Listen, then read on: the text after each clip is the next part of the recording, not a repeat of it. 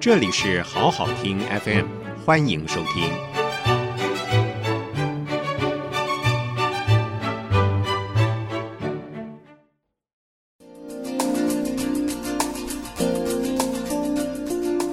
欢迎收听春风华语，聚焦台湾，沈春华主持。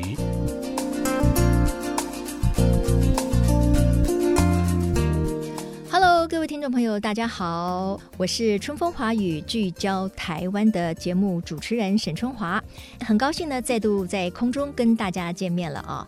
今天呢，我们要跟大家聊的，嗯，这算是一个新名词吗？不过其实它的内涵呢，我相信大家都非常的熟悉哈。好了，今天这个名词呢叫做风土经济学，不是风水哦哈。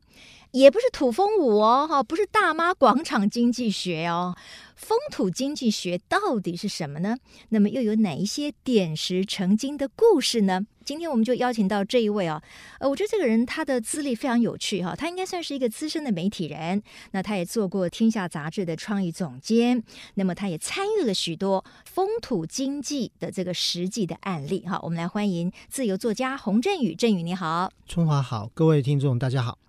我刚才呢在开场的时候呢，就这样子很轻松的介绍了一下你创的这个叫风土经济学哈，嗯、那就要请你来说一下了，到底风土经济学是什么？其实风土经济学，我一开始在找这个名词，是因为全世界只有法国的红酒，嗯，有红酒经济学，对，葡萄酒经济学，嗯、那他们最常谈的叫法文叫 terroir 嘛，terroir 就是我们中文翻成风土。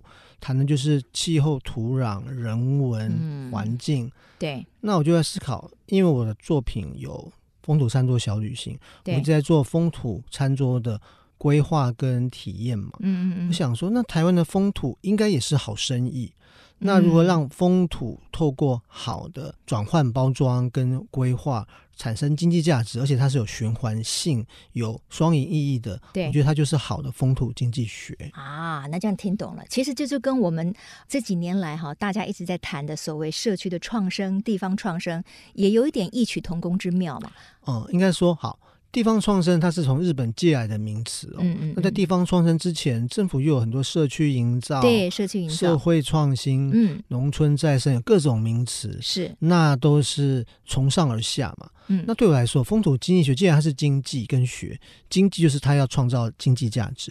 那学是要有学问跟方法，嗯，那我觉得它是一种从下而上，而不是从政府规定要怎么做才会有经济价值。OK，好，这个概念也蛮好的。不过事实上呢，我想大家呢都知道，政府呢把这个二零一九哈就定为地方的创生元年。好，虽然之前其实也做过很多的社区营造哈，但是显然就是说这个努力是不断的在持续当中。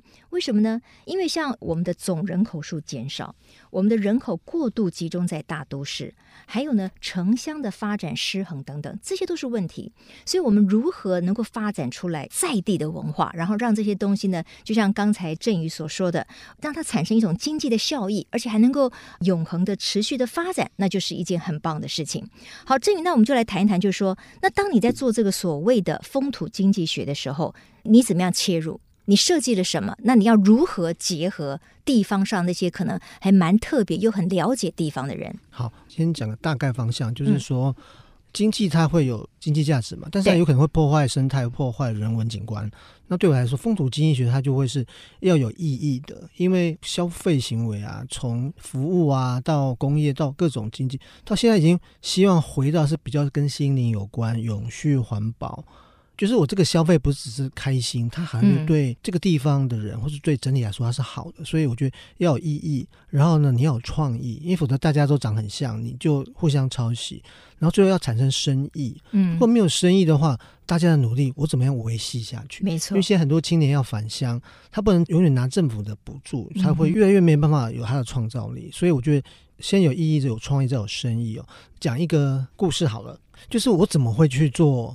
地方的旅行或者是风土经济学哦，第一个地方应该是说，我刚出了书叫《旅人的食材地》，我被邀请去东部的池上当观光顾问。嗯哼，那说实在，我根本没有做过观光顾问，其实我不懂，我只去那边交个品牌，但是我我几乎每个月要去个两三次，我去就是去拜访聊天，像个记者，我要去采访故事，我要知道他们的需求。我会发现一个很有趣的事情是，当地有非常多的不同的组织哦。跟政治没有关，是说彼此之间不太合。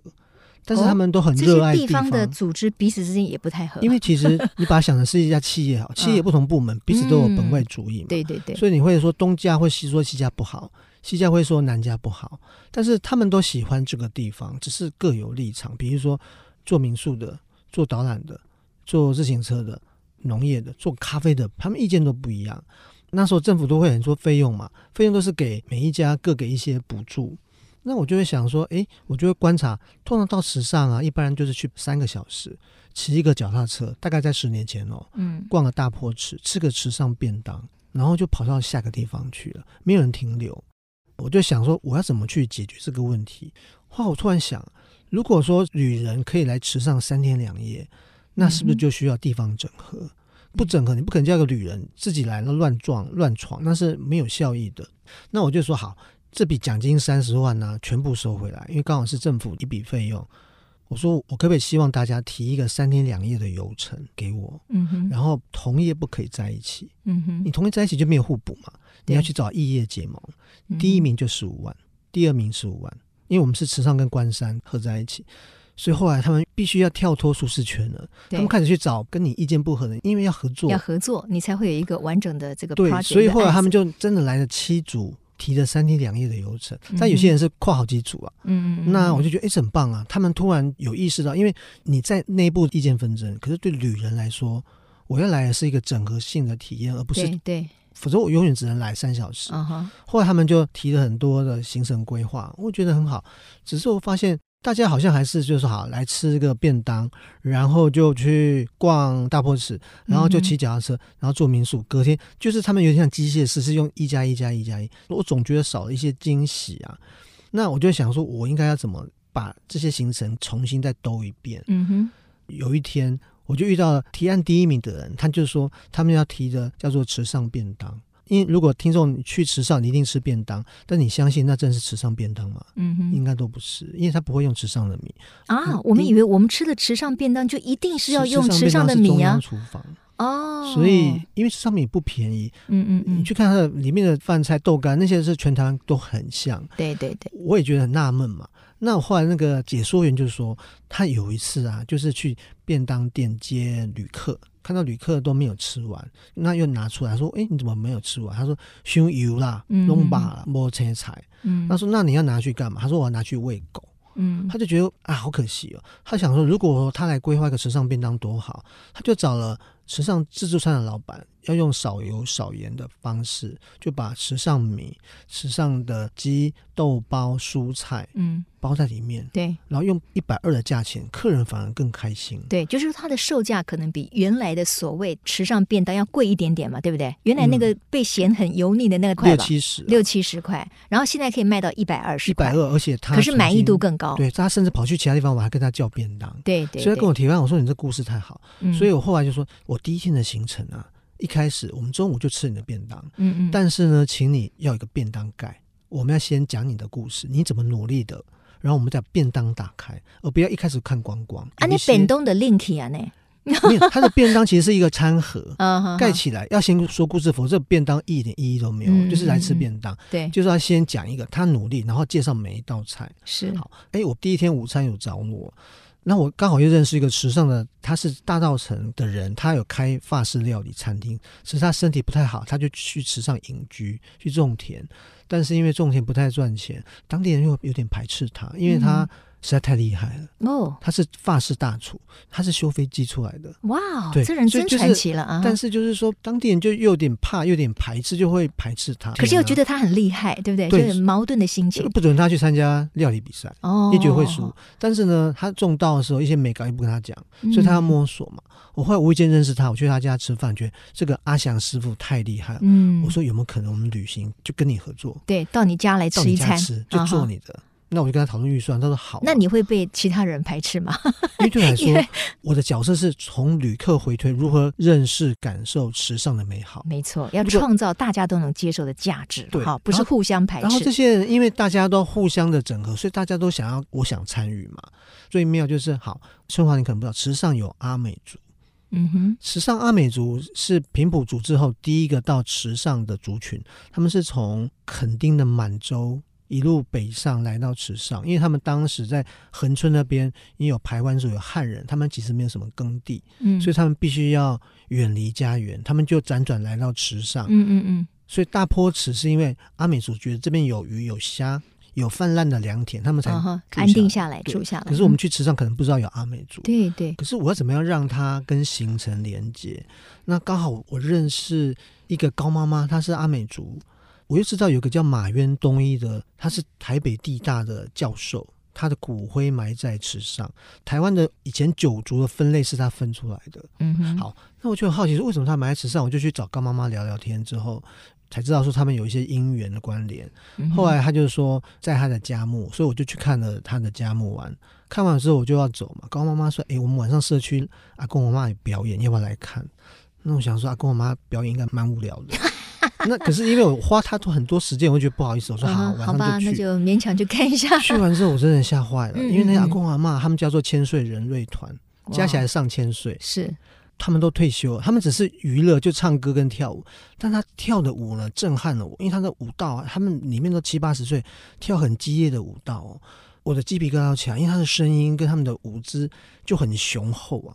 我就说这个舞蹈在讲什么？他就是说我们讲我们如何从垦丁一路北上到池上的故事，嗯嗯嗯嗯、我听得很感动啊。那我说，哎，你们这个表演有在对外吗？他说没有，因为没有人喜欢我们老人。我说我可以跟你合作吗？他说好。那我说可是晚上跳舞，你们有没有在做社区的餐？他说只有老人自己吃的。我说那我们可不可以跟你讨论？他说好好，那下礼拜我来试菜。嗯，就试的菜啊最妙，他们请我吃了三十四道菜。哇，然后他们的菜啊，好丰沛的食材，都是他们去拔野菜啊。他们有个叫石头火锅，我真的吓坏了。石头火锅就是拿那个烤熟的麦饭石，他们抓的鱼虾，嗯哼，把石头丢进去，它瞬间就熟。哎，这个我我有吃过，花莲还是台东的时候，我就吃过这个鱼肉跟那个汤，就放到这些石头里面去，瞬间就熟，就滚了，对。那我就说你这道菜太厉害，我说那我一定要这道菜。嗯、那我就跟他拜托说你的菜太多，可不可以二十道就好？嗯，他嫌我们觉得我们太挑剔了。嗯，他说越多越好。我说因为菜要记忆点，太多菜反而我们不一定会记得住。是。所以我第一天就搞定了午餐跟晚餐，嗯嗯嗯，然后阿翔第二天晚上，是是，我觉得刚才那个振宇谈的哈，你看看哈，人生真的是处处惊喜。如果不是因为他对于所谓的地方的风土经济学这么的感兴趣，我想他就不会有机缘去碰到一个又一个在地人哦。你看看，像我们如果不知道的话，我们也许这一辈子都会错过像这样的风景，或者这样的餐食，或者这样子的很特别的人哈。所以，当有很多的年轻人，不断的往大都市去跑的时候，大家都会认为说啊，那我们这些乡间怎么办呢？我们这些本地的这些社区怎么办呢？其实别忘了，它可能隐藏了很多的经济价值，只是没有被我们发现而已。我们今天在聊呢，台湾的每一个地方呢，都有非常多的原创力啊，有它不同的文化、不同的可能奇人异事都在里面，但是我们一般人都忽略了。那整合这些东西，其实它可以创造很高的经济价值。好了，我们如果不要那么俗气说。是不是一定要做生意？可是刚才跟我们分享的振宇呢，呃，他讲的蛮好的，就是说我们要考虑到它的意义是什么，它的创意在哪里，最后你才能够产生生意，而这样的生意呢，它才能够源源不绝的持续下去。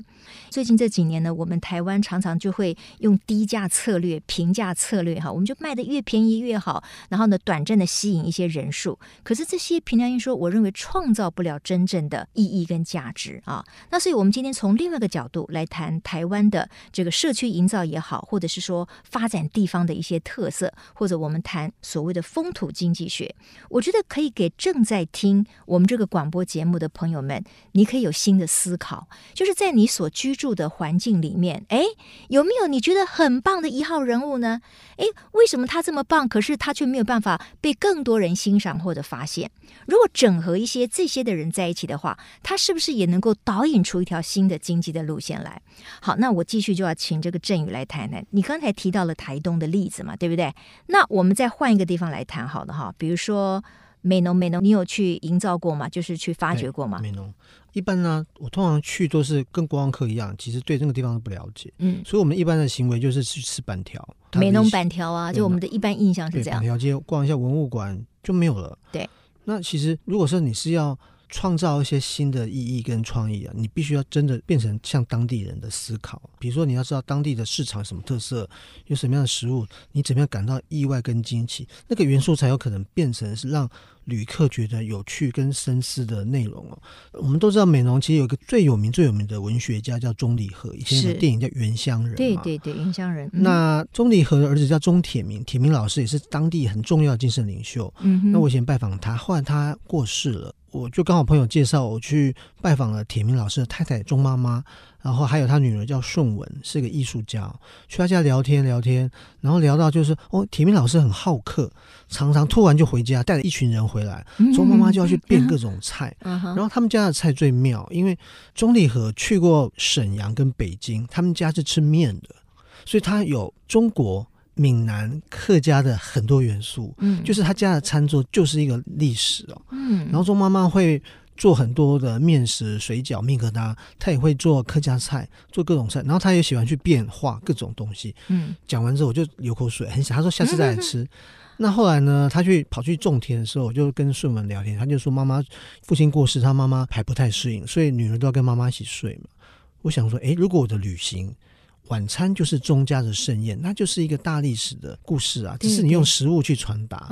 钟妈妈说好啊，反正她很喜欢热闹。对，那就在他们家里面用餐吗？对，就是在他家。然后我们先到隔壁钟离和纪念馆。呃，顺文就要介绍介绍，嗯，好，那我们当然有好的费用，对。然后呢，我们把餐具都弄好，客人都要洗碗，因为你到人家家做客，你不是消费者，你是客人，对。洗完碗呢，我们全部就坐在客厅，二三十个哦。钟妈妈做弄好，她就来这边聊天，我就是主持人，对对，跟大家介绍钟妈妈，然后介绍每一个人，每一个人就要跟钟妈妈讲她做什么的，比如说她是企业 CEO。钟妈妈说：“CEO 是什么？”她就要解释。我们就很多的那种很有趣的交流，然后大家问他菜单、秘方，怎么料理菜。对，我们这样大概三个小时，就很开心的晚上。隔天再去做别的农事体验。那那个菜完全就是周妈妈一个人来料理啊？对。所以铁明老师的雕啊，就让周妈妈的厨艺很好，因为他、哦、对，而且他常常莫名其妙就带了一群人回来。还有 周妈妈她家的地瓜啊，那些全部她自己种的、啊。嗯嗯，我就说你客家人都好小气哦，你什么都自己来，除了猪以外、鸡以外，嗯、其他都是他自己的。嗯，他就是一个很在地有机的，然后周妈妈的。故事，那我们只是用实物去传达。嗯哼，当然这又是另外一个案例哈。那尤其是因为钟理和先生名气太大了哈，嗯、所以这个我觉得很容易吸引到文化性的这个旅人，他可能会很喜欢这个。那我不知道像你刚才说的这样子的一个发掘地方的一些文化的特色、餐饮的美食，嗯、再把它结合之后，那这些小旅行的路线到现在都还有吗？还是他可能出现了一下子，他可能也就必须要消失，还是怎么样？好，应该说像周妈妈，她重视品质嘛。所以他自己就有他的晚宴，因为很多人看了我的书《风土山岛小旅行》，就跟他订，然后他也不给你收定金的，嗯嗯，因为他会相信你，嗯，他说他就有空就做，对。那像我刚刚讲一个池上的阿祥师傅，他也是隐居，但是他也开着餐厅，就是你让很多优秀的人，他不可能只是为了钱，但是他为了意义，就是他也想要分享。像这样有，那有些地方的行程也有，但是我想跟大家谈的其实是说，不是说我是特例，其实挖掘的故事的内涵方法是我风土经济学想要谈的。否则我们每个人都讲生意，每个人都讲产值、商业模式，结果没有一个人去讲最前面怎么发现。对对，发现才是最有意义的东西。对，那这些在地人有些跟你其实是素昧平生嘛，那他们怎么会相信你呢？我就说，在这个沟通的过程当中，他们怎么能够相信你？有时候他们都叫我洪老师嘛，因为我有时候会去演讲，嗯、会有比较好的在地人会带着我去访查、观察，那我就跟他们去吃饭聊天，好奇，他就觉得，哎，他觉得很普通的事情，我都会问的很细，然后很好奇，他就觉得，哎，这个人对我们怎么老是那么打破砂锅问到底？问很多，让他觉得哇，让他觉得原来他们东西很了不起，嗯、你你要让他，你也帮他们发掘了，对，不对？勇于，而且我都在蹲在厨房里面或者田里面，嗯，跟着他做席啦，有时候住在人家家。就他会觉得说，这个人跟他不是上对下的，他就是一个想要了解他。所以我会说，哎，那我们如果来整合的话，我们可以怎么做？嗯，然后他就介绍更多的人，那我们会讨论沟通，比如说品质啊、费用啊、彼此间的关系，还有我做这个点啊，前一家要来看我们怎么做，然后你要知道旅客怎么想，我们要让大家有一些比较多的天线去认识不同人。也许有很多的听众朋友，他们会想说：“哎，我也觉得我们地方上还蛮能够整合出这些比较有特色的一个小旅行的一个路线，或者是特色的这个餐食。可是怎么做呢？我们旁边也没有像一个呃洪振宇洪老师这样的人物帮我们把所有的故事都在一起。所以到底应该怎么样发展你所谓的风土经济学？”好。就是因为这样，我才因为我没办法分身嘛，所以我的书有三个重要的方法。第一个就叫旅人的思维，你要像一个好奇的旅人，外地人或当地人都很好，你一定要从一个好奇的，我们叫人类学家，他是比较客观的在看意义哦，比如说。做妈妈这道菜到底传达什么意思？它有什么意义？我们必须去解读它，你才知道怎么样去跟外面的人沟通。你要像个好奇的旅人，所以我会去市场、去各地去看，然后把它兜成一个行程。你挖掘很多有趣的素材，嗯，再来你就要进入编剧的洞察，你要把你看到各种元素，把它整合成一个，比如说两天或三天或是半天。比如说你在吃餐桌前，可不可以去做农事体验，让他有感觉？你要编剧的洞察，你要去洞察出最吸引人、最重要的东西。再来，我们要像个导演的实践，因为我们不能只是讲一讲，规划完就做了，我们还要把每个品质、每个流程，对旅客来说是旅程，对我们工作人来说，它是一种流程，把每个环节品质做到位、做到细。旅客才有感动，你的费用高，只要你内容好，嗯，他们自然觉得这是最难忘的事情。嗯、因为我们要诉求就是希望是永续常常来的客人，嗯哼，那我们才会把它变成一个正向的经济循环。对对，哈、嗯，我知道你其实也走遍了全台湾各地嘛，哈，包括共寮人的餐桌故事啊，南屯人的餐桌啦，还有国姓人的餐桌故事，还有纳马下乡人的餐桌故事。如果有听众朋友就说，哎，很有意思啊，我也很想去体验一下。那现在这些小路线都还有吗？还可以吃到一些比较特别的餐食吗？嗯、呃，我做的很多努力是让地方组织自己长，比如说高雄甲仙，或者是像新北的双溪哦，嗯，他们都自己做下去。因为对我来说，我真的是外人，嗯，我能够帮就让组织长肌肉。那他们有继续做下去吗？有，OK，就是他们可以接很多单。还有一个最重要，他们不是只是做旅行哦。他们在做长照的时候，他们在做老人食堂或是乐龄规划，他们会从旅人的思维开始。对，长辈也是我们的客人，你要让他感动满意，嗯、你是不是要规划非常多细腻的课程？没错，其实是一样，就是我我教的是一个很理性的思维方法。嗯，你要感性的让感受他人，但是你要理性的回推你的工作内涵，嗯，嗯，才会让你认为的顾客满意。嗯，所以我带的是，他是从策略面到实行到行销到沟通的一连串的规划的内涵。嗯哼，那像以。你的观察，一般的旅客对于像你这样子从所谓的风土经济学，那么发掘各个不同的社区或者地方的特色，结合当地的可能食材跟餐饮，那他们的这个反应如何呢？对于像这样子的旅行的安排，我们不太可能诉求每一个人，因为那太难了。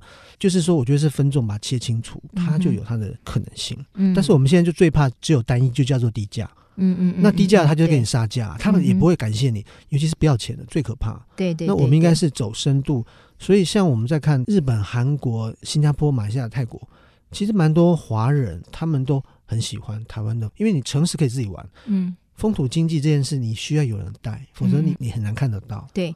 就是你要先进入在地人生活去感受它，而不是只是从外面看。嗯、OK，好，今天呢，我们非常谢谢洪振宇啊，用他独创的所谓的风土经济学，那从另外一个角度呢，又跟我们聊了一下所谓的社区的新的这个生命力啊，跟可以跟大家分享的很多的这个故事哈。我觉得从今天的访谈当中呢，我倒是又再一次的感觉到，我觉得现代人，因为我们身处在一个变化很快速的时代里面，那过去。去我们可能认为说，哎呀，毫不起眼呐，不经意的啊，不能够创造什么价值的这个事情呢？哎，你其实用另外一个眼睛来看，或许是非常不同的。